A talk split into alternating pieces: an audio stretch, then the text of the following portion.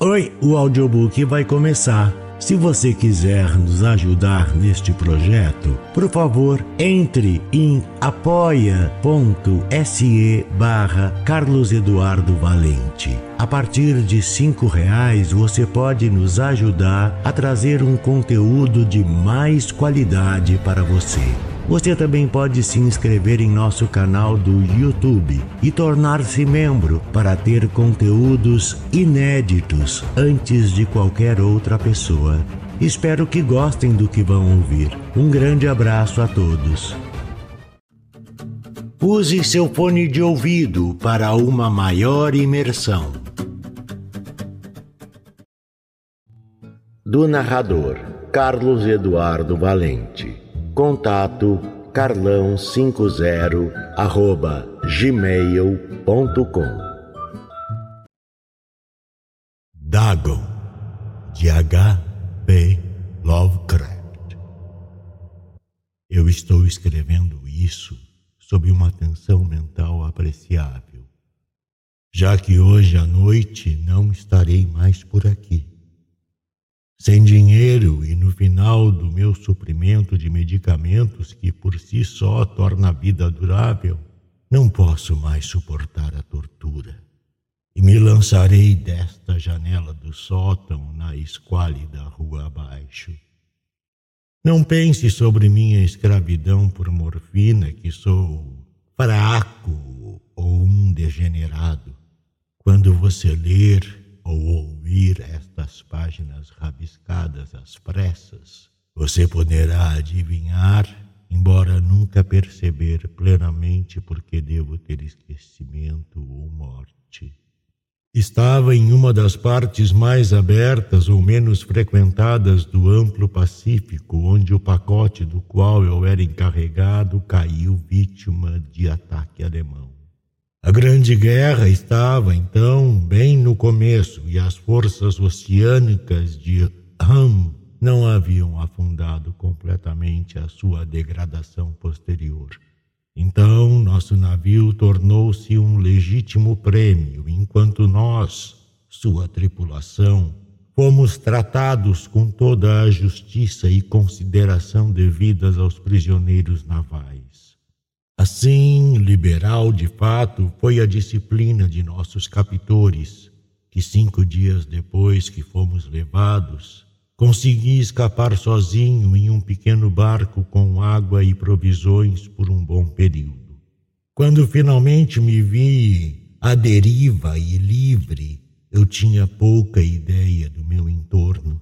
Nunca fui um navegador competente, poderia só me achar vagamente pelo sol e estrelas que estava um pouco ao sul do Equador. Da longitude não sabia nada, e nenhuma ilha ou litoral estava à vista. O tempo manteve-se calmo e por dias incontáveis vaguei sem rumo sob o sol escaldante esperando por algum navio que passasse ou para ser lançado nas margens de alguma terra habitável. Mas nem navio e terra apareceram e comecei a me desesperar na minha solidão sobre as vastidões imensas de azul ininterrupto. A mudança aconteceu enquanto eu dormia. Seus detalhes nunca irei conhecer porque meu sono, embora perturbado e infestado de sonhos, foi contínuo.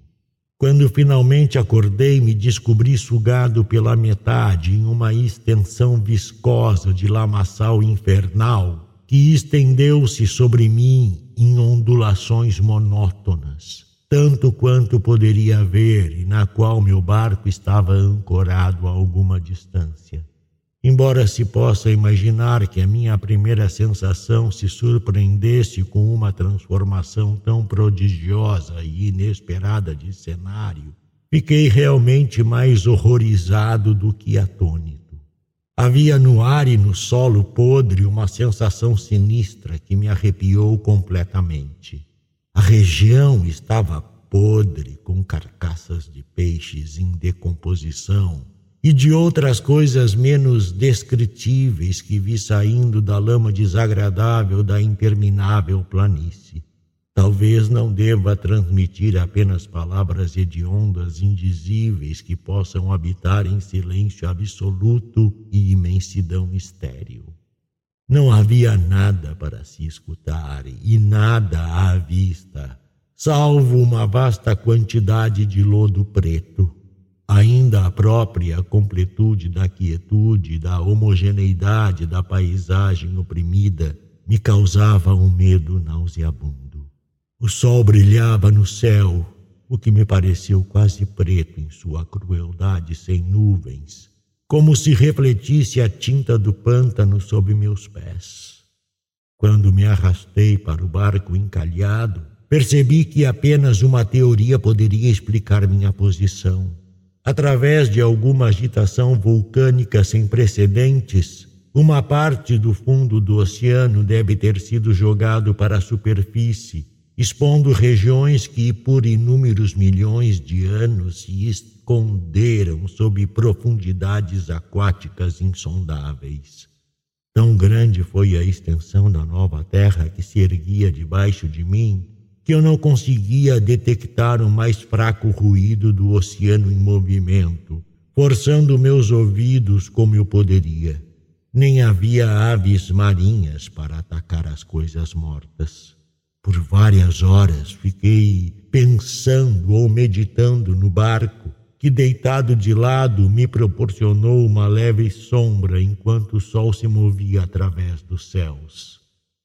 À medida que o dia avançava, o terreno perdeu aderência e parecia secar o suficiente para finalidades de viagem em pouco tempo. Naquela noite dormi pouco e no próximo dia fiz para mim um pacote contendo comida e água, preparatório para uma viagem terrestre em busca do mar desaparecido e possível resgate. Na terceira manhã encontrei o solo seco o suficiente, o suficiente para andar sobre ele com facilidade. O odor de peixe era enlouquecedor, mas eu, eu também estava muito preocupado com coisas mais graves para me lembrar de um mal tão leve e parti corajosamente para um objetivo desconhecido. Durante todo o dia me estabeleci constantemente para o oeste, guiado por um morro distante que subiu mais do que qualquer outra elevação no deserto ondulado. Naquela noite acampei e no dia seguinte ainda viajava em direção ao morro, embora esse objeto parecesse pouco mais próximo de que quando eu o observei pela primeira vez. Na quarta noite, cheguei à base do morro, que acabou sendo muito maior do que parecia a distância. Um vale interveniente estabelecendo-o em relevo mais nítido da superfície geral. Muito cansado para subir, eu dormi na sombra da colina. Eu não sei por que meus sonhos foram tão selvagens naquela noite. Mas aqui a lua minguante fantasticamente gibosa havia se erguido muito acima da planície oriental. Estava acordado em uma transpiração fria, determinado a não dormir mais. As visões que havia experimentado eram muitas para suportar novamente, e no brilho da lua vi quão imprudentemente tinha sido viajar de dia. Sem o brilho do sol seco, minha jornada me custaria menos energia. De fato, agora me sentia bastante capaz de realizar a subida que evitei ao pôr do sol. Pegando minha mochila, comecei em direção ao cume da eminência. Eu disse que a monotonia interrupta da planície era uma fonte de horror vago para mim. Mas acho que meu horror foi maior quando ganhei ao cume do monte e olhei para baixo do outro lado, em um poço ou cânion imensurável, cujos recessos de preto a lua ainda não havia subido o suficiente para iluminar. Me senti na extremidade do mundo, espiando por cima do aro em um caso insondável de noite eterna Através de meu terror correram curiosas reminiscências de paraíso perdido, e da escalada hedionda de Satanás através dos reinos antiquados das trevas. Quando a lua subiu mais alta no céu, comecei a ver que as encostas do vale não eram tão perpendiculares quanto havia imaginado. Bordas e afloramentos de rocha proporcionavam apoios para uma descida, enquanto, depois de uma queda de algumas centenas de pés, a declividade se tornava mais gradual. Instado por um impulso que definitivamente não conseguia analisar, escalei com dificuldade pelas rochas e fiquei na encosta mais suave abaixo, olhando para as profundezas sombrias onde ainda não havia penetrado a luz. De repente, minha atenção foi capturada por um vasto e singular objeto na encosta oposta, que subiu acentuadamente a cerca de cem jardas à minha frente. Um objeto que brilhava palidamente nos recém-nascidos raios concedidos pela lua ascendente. Eram apenas uma pedra gigantesca, logo me assegurei mas estava consciente de uma impressão distinta que seu contorno e posição não eram completamente o trabalho da natureza. Um exame mais minucioso me encheu de sensações que não posso expressar, pois apesar de sua enorme magnitude e sua posição em um abismo que oscilava na parte inferior do mar, desde que o mundo era jovem, Percebi, além de qualquer dúvida, que o estranho objeto era um monólito bem moldado, cuja maioria do volume tinha conhecido a obra e talvez a adoração de criaturas vivas e pensantes. Atordoado e assustado, mas não sem uma certa emoção do deleite de cientista ou arqueólogo, examinei meu entorno mais perto a lua, agora perto do zênite, brilhava estranhamente e vividamente acima das íngremes alturas que cercavam o abismo e revelou o fato de que um corpo distante de água fluía no fundo, fora da vista, em ambas as direções e quase lambendo meus pés enquanto estava na encosta. Do outro lado do abismo, as marolas lavavam a base do monólito ciclópico, no qual, na superfície, agora podia verificar inscrições e esculturas rudes. A escrita estava em um sistema de hieróglifos desconhecidos para mim e diferente de tudo que havia visto nos livros, consistindo em grande parte de símbolos aquáticos convencionalizados, como peixes, enguias, polvos, crustáceos, moluscos, baleias e similares.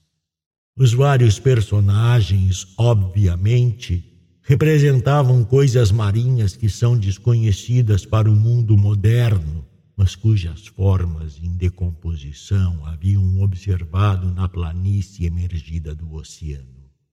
Foi uma escultura pictórica, no entanto, que mais me deixou encantado claramente visível através da água intermediária devido ao seu enorme tamanho.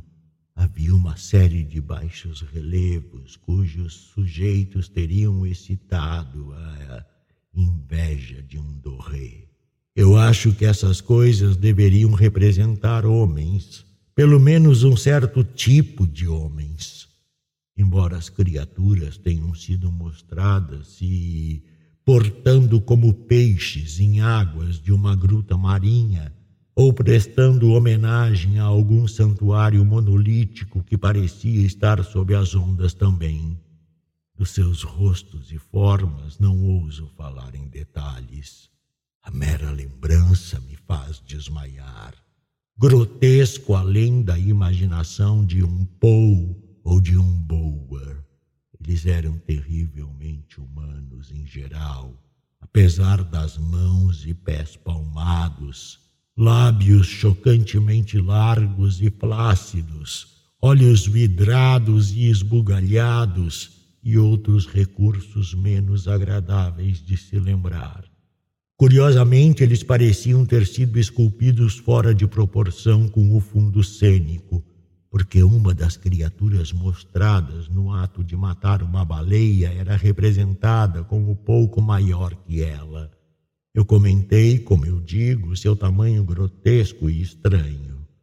Mas em um momento decidi que eles eram apenas os deuses imaginários de algumas tribos primitivos de pesca ou marítimas.